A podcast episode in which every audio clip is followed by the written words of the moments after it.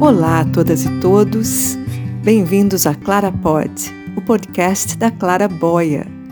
Aqui Selma Vital, trazendo hoje para vocês o primeiro episódio da série Diretores de Escola.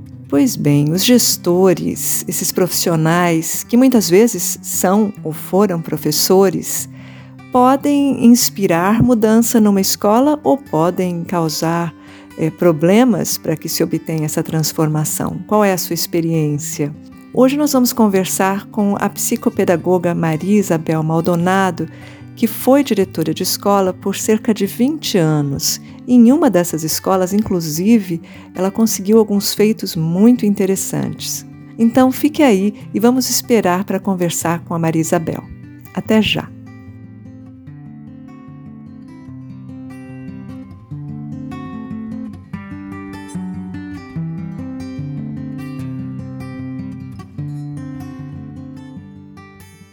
Hoje eu tenho o prazer de conversar com a Maria Isabel Maldonado Guimarães, psicopedagoga, mestra em Psicologia da Saúde pela Universidade Metodista de São Paulo, onde ela também atua como docente no programa Lato Senso de Psicopedagogia Clínica e Institucional. E ela hoje atende, inclusive, como psicopedagoga clínica. Mas, apesar de todos esses títulos, uh, o nosso convite para Maria Isabel hoje aqui é para que ela nos conte um pouco da sua experiência à frente de uma escola como diretora. Então, seja muito bem-vinda, Maria Isabel. Tá bom, obrigada, Selma. Eu agradeço por demais o convite a indicação da colega Fátima, né, que é uma referência para mim enquanto professora, aprendi muito com ela, né, e como você já mencionou, né, a minha experiência de 20 anos como diretora escolar é, vem, né, transcorreu em uma rede pública, né, então foi, se deu através de concurso público. Eu tive o privilégio, né, de estar como professora é, em uma escola de educação infantil do sistema e voltar, conseguir assumir a direção da mesma escola após o concurso. Eu consegui escolher, né, e ficar como diretora na mesma escola em que eu já era professora por um bom tempo aí antes do concurso, né? Então, eu já tinha uma história, né, construída com o meu grupo, com as minhas colegas e com é, a comunidade escolar, com os pais dessas crianças também, né? Eles já me conheciam. Isso favoreceu muito é, a minha construção de identidade enquanto diretora, né? Me deu muito mais segurança para eu ir aprendendo o que é ser diretora, né? E um outro ponto bem bacana que teve, bem importante frisar, é o investimento da rede na formação desses gestores, desses diretores que estavam então ingressando e nós fomos os primeiros a ingressar por concurso público. Então, uma parte desses diretores já eram do sistema e conheciam, e outros não, vinham de outros lugares, né, até que outras cidades e foram aprovados e vieram para cá. Então, havia uma parte desse grupo de diretores, que foram é, quase 50, que não conheciam. Então, nós tivemos uma formação por anos aí em vários segmentos, não só administrativo. Acho importante também compartilhar com quem está ouvindo, né, que o perfil de diretor dentro desse, desse concurso, o perfil esperado de diretor era um perfil pedagógico e não um perfil administrativo gerencial.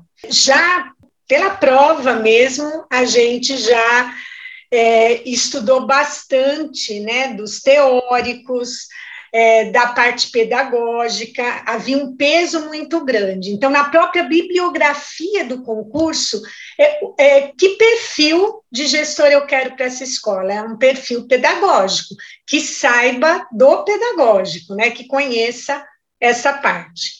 Então, isso foi levado em consideração também, né, assim, pelo sistema na época, né, que, que profissional eu espero que entre no meu sistema para gerenciar essas escolas, para administrar essas escolas. É, eu não passei por muitas escolas nesses 20 anos, Selma, então eu consegui voltar para a educação infantil. Eu fui diretora de três escolas na rede durante 20 anos. Então, fiquei na educação infantil, na escola onde eu era professora, Vicente de Carvalho.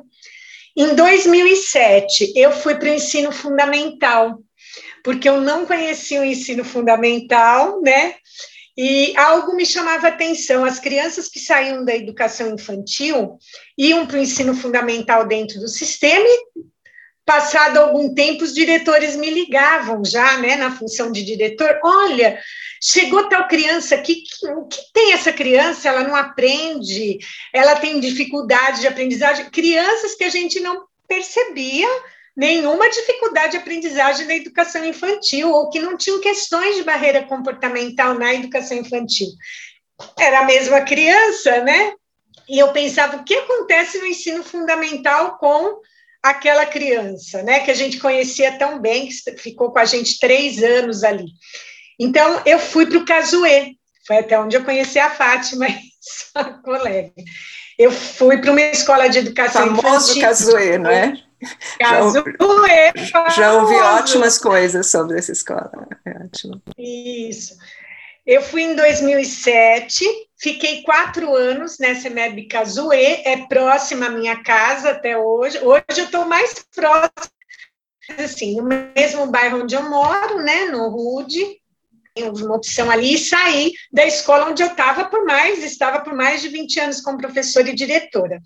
E aí fiquei quatro anos, nesses quatro anos a gente conseguiu conquistar, o Casuê conquistou o melhor IDEB de São Bernardo, que é o Índice de Desenvolvimento de Educação Básica, a gente conseguiu a melhor nota, né, foi a escola que conseguiu a melhor nota, né, uma nota mesmo que a escola, que é atribuída à escola, e assim, eu fiquei muito feliz, porque foi desafiador, né, o caso eu não tinha essa experiência no ensino fundamental.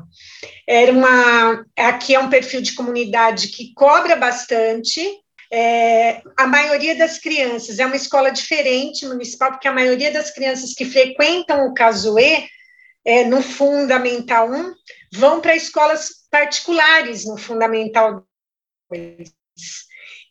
Então, a parte de conteúdo é muito exigida, cobrada mesmo pelos pais e uma escola muito grande. Eu saí de uma escola com 300 alunos, fui para uma de 600 crianças, né?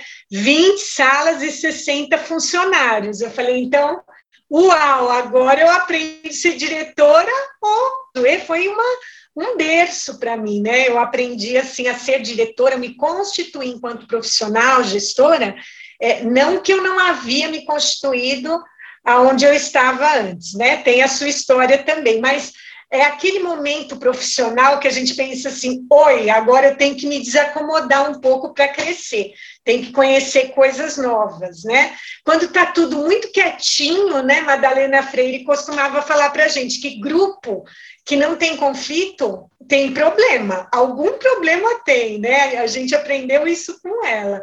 Alguma questão tem, porque o conflito é saudável, né? Da mesma forma para a gente, né? Internamente. Eu preciso ali de vez em quando me desacomodar para aprender novas coisas, né? Ter outros desafios. Então, o Casuê trouxe muitos desafios de comunidade, de gestão de equipe escolar, e a gente conversava um pouquinho antes, né? Nossa conversa foi um pouquinho do diretor escolar, né? Quem é esse diretor? O que ele faz na escola, né? A gente voltar enquanto gestor, a gente vai perceber que o diretor tinha essa função muito mais de cuidar, né, de administrar essa parte de zelar pela estrutura física, né, da escola. É, o diretor ele tinha é, uma questão de autoridade, né, que muitas vezes era um misto com autoritarismo também. Então, o que você falou, o aluno que vai para a diretoria é aquele que tem problema, o que dá problema, porque o outro nem conheço, nem sei que é meu aluno, né? Então, algo que eu levei comigo, né, e acho que isso é uma marca da educação infantil, é a proximidade com as crianças, né? Ela requerem uma construção de vínculo muito grande para que a gente possa é, produzir alguma aprendizagem. Para que a criança possa aprender, eu tenho que construir um vínculo com ela enquanto professor. E isso ajudou bastante, foi assim um ponto que eu levei para minha gestão, de estar próxima dos meus alunos. Mesmo tendo 600 alunos na escola, o meu primeiro conselho, né, então, tinha os conselhos de classe e quais são os alunos que são levados para os conselhos? Os que têm dificuldades de aprendizagem, os que têm questões de barreiras comportamentais. E aí eu ficava angustiada no início, porque assim, quem é esse aluno, onde ele está? É muita criança, não consigo enxergar o um menino nesse mar de 600 crianças, né? Então, eu fui criando dentro do Casuê, ok, fui criando ali é, uma gestão participativa e, e fui compartilhando com essa equipe escolar qual era o meu objetivo, né? E que era de acompanhar o trabalho dos professores enquanto parceira. E é, os professores se assustaram muito, né? Porque, como você viu, o próprio mestrado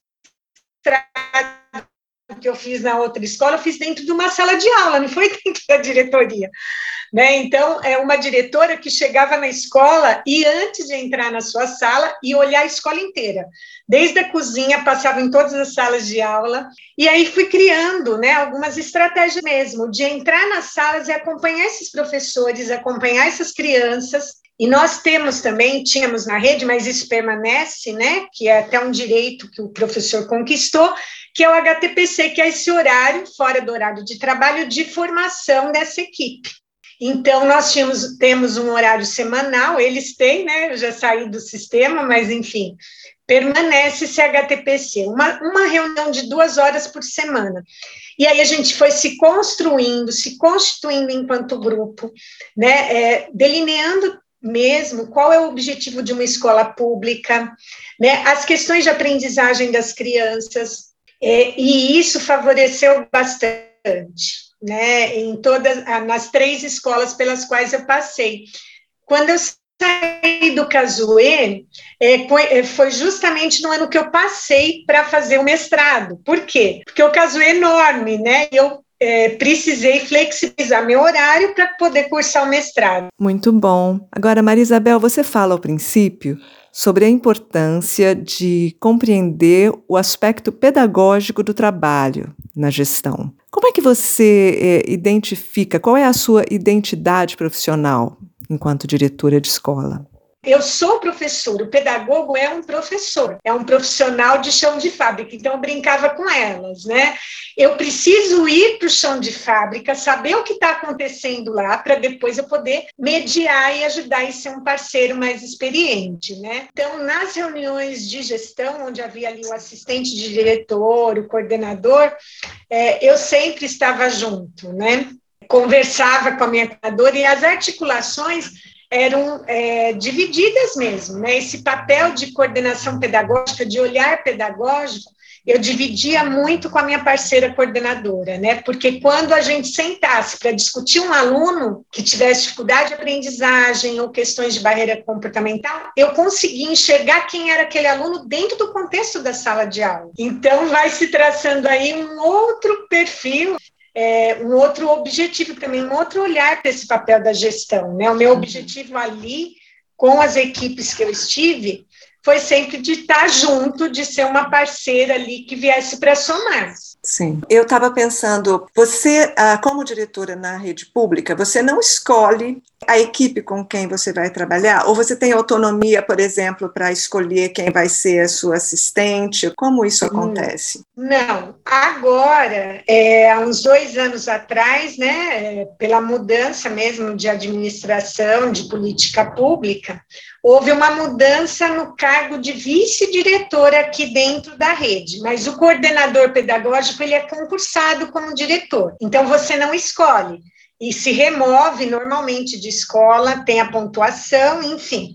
Você não escolhe o seu coordenador pedagógico, e antes, quem indicava o vice-diretor era a sua equipe escolar por voto. Você também pode, óbvio, né? Você também, enquanto diretor, eu votava, mas é a equipe escolar que validava ou não aquele profissional para ser o vice-diretor. Seria um então, professor então, da equipe. Um professor da equipe poderia se candidatar ou poderia ser indicado Isso, ao cargo. Exato, uhum. exato. Se nenhum, se nenhum professor da equipe quisesse, se interessasse, viria de outra unidade. Então, uhum. as escolas ficavam Sim. vagas e, e havia uma seleção prévia pela Secretaria de Educação que encaminhava os nomes e as propostas de trabalho desses vice-diretores. Então, eu já tive vice-diretor, no Casuê, por exemplo, a minha vice-diretora não era da escola, né? Veio uma pessoa de uma outra escola, a Roseli, e que ficou ali três anos comigo. Eu saí, ela continuou tocando o barco com a Andrea, que assumiu a direção. Mas nós não escolhemos, não indicamos é, é, as, os profissionais que vão compor com a gente a gestão. Uhum.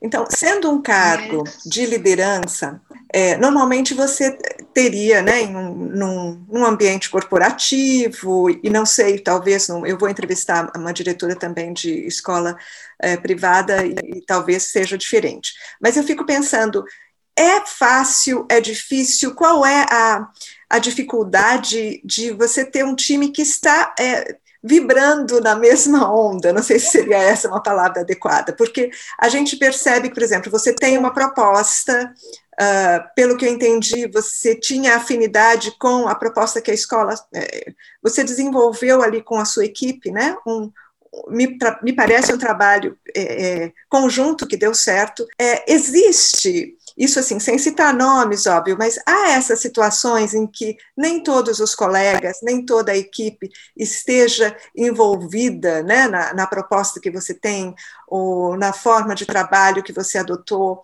É uma dificuldade isso ou eu estou vendo é, coisas que não existem? Não, foi. Quando eu digo que o Casuê foi uma escola, eu brinco, Selma, que eu fiz doutorado de gestão lá dentro, sem ter ido para a universidade. Por quê? É, você mesma falou, o Casuê é conhecido, né? Assim, é famoso dentro de São Bernardo. Tanto é que conquistou a melhor ideia em outros tempos também, né? Mas, enfim. Quando eu cheguei, eu só tinha experiência de educação infantil, eu sou muito transparente, vim aqui para aprender. 20 salas, 20 professores, professores extremamente tradicionais, né, alguns professores que eram conveniados do sistema estadual, né, então nós tínhamos, eu tinha ali perfis de, de professores totalmente diferentes e eu não tinha um grupo, é isso que você está falando mesmo, então, é, qual foi o meu olhar, o meu diagnóstico inicial? É uma escola privada dentro de, uma, de um sistema público, é, inclusive questões legais mesmo, vou te dar um exemplo, cobrar um passeio, né, sendo que existe toda uma verba pública que é passada para a escola para que o diretor, né, enfim, use para esses fins, para fins pedagógicos. Então, é, isso tudo não estava ocorrendo dentro do Casuê, né? Uma escola bastante é, conteudista, né? Então, o que, que eu tive que fazer ali? Eu tive que fazer um processo árduo de construção de grupo, né, de sentar junto, é, de pôr esse, esse grupo, inclusive em situações de conflito, mas de eu ter a e de eu falar e me posicionar, e assim, fui colocada, né, é, mesmo em, em xeque ali, né, eu era avaliada pela minha equipe, porque eu ouvi várias vezes no primeiro ano, essa diretorazinha não vai ficar um ano aqui, essa diretorazinha de infantil não sabe o que é uma escola de fundamento, sim, tanto dos pais quanto da minha equipe. Você não vai aturar um ano aqui, você não vai dar conta. Você pensa que ensino fundamental é igual à educação infantil? E aí coincidiu também com um período em que estava tendo ampliação do fundamental de oito para nove anos aqui no Brasil. Então, as crianças que estavam até 2008 na educação infantil passaram a vir com seis anos para o ensino fundamental, para o primeiro ano. E aí, enfim, eu fiz toda uma articulação com a educação infantil da frente, para que as crianças pudessem continuar usando o parque, por exemplo, continuassem tendo contato com areia, com brincar, né? Criar um espaço de brincar, de brincadeiras, ter horários diferenciados. Então, é, esses quatro anos que eu fiquei no Casuê, esse DEB, que foi no último ano, né, que a gente conquistou, que eu fiquei lá, é, sem dúvida nenhuma, não foi uma conquista minha, foi uma conquista da escola. Mas houve um processo nesses quatro anos de desconstruir. Era uma escola extremamente fechada para inclusões. Vou te dar um exemplo: já tinha política brasileira de inclusão, né? Já vinha nessa nessa pegada de abrir a escola é, e era uma escola que tinha duas ou três crianças incluídas. Quando eu saí, o Casuê tinha 24 crianças incluídas. Tinha inclusão para todas as salas, em todas as salas tinha. Tinha sala com duas, com três, com uma, enfim, dependendo aí da, das necessidades das crianças. Então, o que, que aconteceu, né? Eu tive que ali provar para o meu grupo e vender, né? Uma, a, a, ideia, e é o que eu acredito, de um objetivo compartilhado, né? E aqui nós viemos, né, construir mesmo esse grupo de reflexão em cima de uma proposta pedagógica que é a da rede, né? Ó, nós funcionamos, podemos ter sim e temos né, nossas concepções pessoais, mas aqui, dentro desse sistema, nós funcionamos dentro dessa concepção pedagógica, num perfil de gestão democrática. Né? Nós precisamos dar acesso a todos, como não tem vaga? Não tem vaga porque o menino tem autismo ou porque a menina tem síndrome de Down, né? E aí a, a, era solicitado, para você ter uma ideia, era solicitado para os pais trazerem o caderno da criança para avaliar se tinha vaga ou não, numa escola que era pública né? Isso em 2007 já, né? Então eu tive que quebrar ali algumas coisas que foram algumas barreiras, né? Que foram bem difíceis, né? Mas eu vou te dizer que valeu a pena. Esse grupo foi ali também, né? Conseguir que eles fossem gradativamente construindo uma relação de confiança comigo. E eu vejo que é, estar próximo da sala, dar escuta para esses professores e ter objetivos compartilhados é o grande é o nosso grande trunfo enquanto gestor, né? Eu tenho que vestir a camisa daquela escola junto com você, professor. Não adianta chegar lá e falar, eu tenho um projeto que é meu maravilhoso, lindo, e vocês vão executar, porque aí as coisas não acontecem mesmo. Então, eu acho que é, eu percebi pela experiência, né, vivenciei isso nessas duas escolas de fundamental, que você ter objetivos compartilhados com essas equipes é o ponto de partida para você fazer uma gestão que faz a diferença, né? Que faz a diferença. Então, o que, vocês querem para esse espaço em que vocês trabalham? O que, vocês pensam? Né? Como nós vamos atuar com essas crianças e com essa comunidade? Então, foi feita muita formação, eu fiz muito link com a metodista, porque é muito próxima, né, Selma, à universidade da escola, né, tudo que era possível é, e que a universidade ofertava, é, a gente comprava a ideia, né? Cheguei lá e fui implementar. Pelo contrário, a construção se deu é, com esse grupo, porque o grupo também me fortaleceu enquanto diretora, né? Na minha, na minha caminhada ali, com certeza eu aprendi, foi uma escola, né? O que eu já te falei, aprendi muito no caso, indo para as salas, acompanhando conselhos, né? Principalmente acompanhando essa, esse processo de aprendizagem que você falou.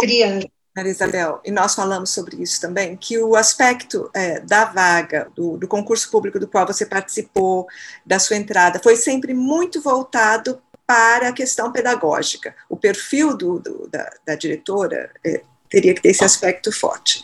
É, mas você também tinha que lidar com questões administrativas. Você tem que pensar em números, em. em... Fazer relatório e isso. É, nós tivemos né, formação em todas as áreas, inclusive de gestão de recurso público. Né? Então, nós tínhamos um setor da prefeitura que nos acompanhava, as escolas, tinha uma um serviço de contabilidade, as orientações, reuniões só para é, a utilização desse repasse de verbas, né? Porque até então não havia, também por uma mudança de legislação, por conta da criação do Fundeb, uma série de coisas, esses recursos, né, passam para o município e do município ele é dividido entre as escolas de acordo com o número de alunos que você tem. E quem é responsável, quem responde por esta verba é o diretor escolar. Então, a gente tem, tem que lidar com uma prestação de contas extremamente rígida, ainda bem, tem que ser assim mesmo, porque é uma verba pública, né, para que não haja desvio. Então, tem todo esse trabalho de apresentar notas, contas, né, quem movimenta esse dinheiro são pais da comunidade, porque a gente tem aí o conselho Conselho de Escola e a APM, né? E aí é um outro, um, um, um outro braço, né, do trabalho do diretor. E na rede pública, a gente não conta com muitos recursos humanos, não. Então, no caso E, eu tinha o que a gente chama de trio de gestão. Eu tinha um coordenador, um vice-diretor e eu, né? Éramos em três na gestão. É, no Silvia Zanetti, como era uma escola muito pequena, de fundamental também, eu não tive, eu trabalhei lá seis anos e eu não tive assistente de direção. Escolas com menos de 200 alunos não têm assistentes. Então, é diretor e coordenador. E Deus. né? Assim, é muito complicado isso, né? Bem, é um desafio enorme, porque você não lida só, é, você está falando só com pedagógico, né? Além de lidar com essa utilização dos recursos, a gente tem que saber porcentagem, né? Legalmente, o que eu posso gastar com, com, reforma de escola, com material escolar, enfim, com os segmentos e, além disso, também respondia não só pelas crianças, né? Qualquer problema que viesse, né? De, de uma questão física, enfim, um acidente na escola, isso é uma, o diretor responde civil e criminalmente, né? Por qualquer questão que aconteça com a criança dentro do ambiente escolar. Além disso, a gente tem os funcionários também, né? que não são só os professores, e a gente lida com alguns terceirizados. Então, quem responde no sistema público, quem responde por tudo é um diretor. Toda escola tem um diretor escolar. E aí eu sou, né, o diretor passa a ser o responsável também por toda essa demanda administrativa né, financeira que a escola tem que prestar contas ali, tem que responder, tem que substituição de professores, né? Então, às vezes faltavam três professores um dia, você tinha um professor para substituir. Como que você organiza a escola? Então, quando você tem uma assistente, ainda é uma gestão mais compartilhada, descentralizada. Você organiza melhor a sua rotina, consegue enxergar melhor esse aluno está mais próximo da equipe. Quando é um diretor e um coordenador, é uma dupla dinâmica, a gente tem que dar conta de tudo. Então, eu falo que dentro de um sistema público, eu enxergo muito isso como negativo, né? A gente acaba vindo meio que bombril, porque você tem que dar conta de tudo. Né, um pouco de tudo. Aí com a, né, com o suporte dos setores da, da prefeitura para dar as orientações, mas o fato é que se aconteceu dentro da escola, é você que vai ter que dar conta de resolver. E o que, o que eu vejo é que muitas vezes o diretor é engolido por essa rotina administrativa, sabe? Né, de demanda financeira, de demandas administrativas, porque é assim, você está na escola, amanhã vai ter uma reunião, você já tem que estar tá fora da escola, né? Você perde muitas vezes o que aconteceu ali, volta, já tem um, algo para apagar fogo, um problema que deu ali, né? Uma queixa, uma reclamação, enfim, você vira um diretor bombeiro. E é isso que a gente não pode é, deixar acontecer, né? É tentar criar, na medida do possível, uma rotina que garanta que você equilibre tanto esses aspectos administrativos, burocráticos, né? Quem se responsabiliza por folha, por presença, por assinatura, né? Na prefeitura ainda não se tem nem um sistema de ponto digitalizado, mais moderno, como tem numa empresa. Então é tudo muito arcaico ainda, né? Isso demanda ainda mais papel, mais burocracia. Eu ainda vejo que é muito burocrático. Quando a gente vai trabalhar, né, numa, num ambiente corporativo, numa empresa, você vê o quanto tem ali de agilidade em algumas coisas que permite para aquele gestor olhe, né, de fato, para o que está ocorrendo ali no negócio dele. Então, eu acho que essa é uma dificuldade que eu encontrei sempre, né, é o fato da gente é, ter o cuidado, né, um desafio, vejo como uma dificuldade muitas vezes, porque chegavam alguma, em algumas épocas, algumas demandas, vou te dar um exemplo, época de censo escolar. Você tinha dois livros para responder de coisas da escola, né? Se você não tem um assistente né, de trabalho ali, para você dar conta de, de equalizar, de responder digitalizar, jogar os dados no sistema, enfim, e mandar. Então, tem muitas demandas administrativas que eu vejo assim, que se a gente não equilibrar, você se deixa engolir por aquilo e você vira um diretor de gabinete mesmo, que é isso que você falou, né, que os meninos têm medo de chegar na diretoria. Eu sempre gostei assim que as crianças de conversar com as crianças. Então, como o Casoeira era muito grande, a gente tinha o conselho, né, mirim. Então tinha um representante representantes das salas e eles se reuniam comigo para fazer as reclamações, pedir coisas, dar sugestões deles. Então, todo mês eu tinha uma, um dia que eu me reunia com os representantes de sala. E aí a gente fazia uma ata, era bem legal, um projeto da escola que a gente construiu juntos, porque era uma escola, umas estratégias que te permitem que você se aproxime mais e dê escuta quem de fato está na escola, né? Porque assim como eu preciso ouvir os meus funcionários, a gente precisa escutar as crianças também, os alunos, né? O que o que está rolando? Ah, nós vamos programar tal coisa. Mas será que eles querem aquilo de fato? Né? O que, que eles gostariam? Né? Então, uma programação construída com a participação das crianças também. Né? Isso, dar a voz né, para essas crianças também é importante. E a gente já vinha nesse, nesse processo. E agora que nos encaminhamos para o final da entrevista, Maria Isabel, eu me lembrei que lá no começo você nos disse que, quando estava no ensino infantil, às vezes recebia algumas perguntas de diretores do ensino fundamental sobre determinados alunos que a eles pareciam é, problemáticos quando vocês não tinham é, detectado nenhum problema com, com esses alunos. Né? Você conseguiu é, descobrir, depois que passou para o ensino fundamental, qual era o problema, né? Como é que, por que, que o aluno que era tão bom no, no infantil, de repente, não cumpria as expectativas no fundamental? Você descobriu? Olha, eu descobri o que aconteceu, sim, rapidinho. Inclusive, é, fez parte do projeto do Silvia Zanetti, que foi a escola de fundamental que eu fui depois do, do Casuê, né? É, que foi a construção de uma brinquedoteca dentro do espaço escolar no ensino fundamental. Foi a primeira escola da rede de ensino fundamental que construiu uma brinquedoteca. E aí eu envolvi, inclusive, profissionais, né, os professores da Metodista me ajudaram, foram fazer formação com um grupo de pais que eu tinha. Então, assim, para ir mais rápido, né? O que que eu vejo até hoje, né? Porque hoje eu trabalho aí com embora seja na área da saúde, eu trabalho, o meu foco é pedagógico, né? É numa área clínica, mas eu atendo crianças com transtorno do espectro autista, com deficiência múltipla, né? Na parte pedagógica.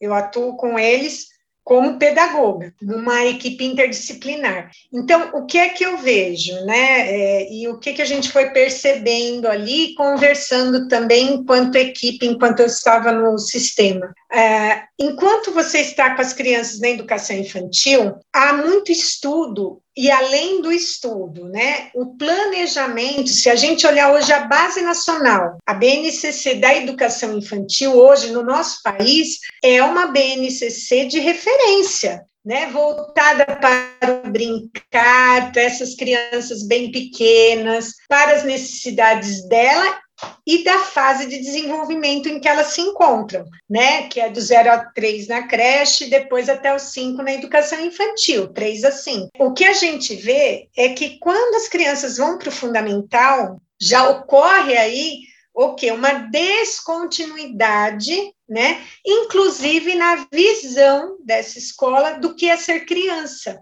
Então, não se respeita o desenvolvimento humano, o desenvolvimento da infância. Uma criança fez seis anos, ela não deixou de ter, ser criança, de ter necessidade tônico-postural de movimento, de brincar, de estar junto com as crianças por um tempo brincando, construindo sim brincadeiras, né? Só uma aula de educação física não garante isso né? Porque a aula de educação física tem um outro objetivo. Então, a gente tem que repensar esse espaço escolar pensando e estudando um pouco do desenvolvimento infantil, do desenvolvimento humano e das necessidades que essas crianças continuam tendo com seis, sete, oito anos.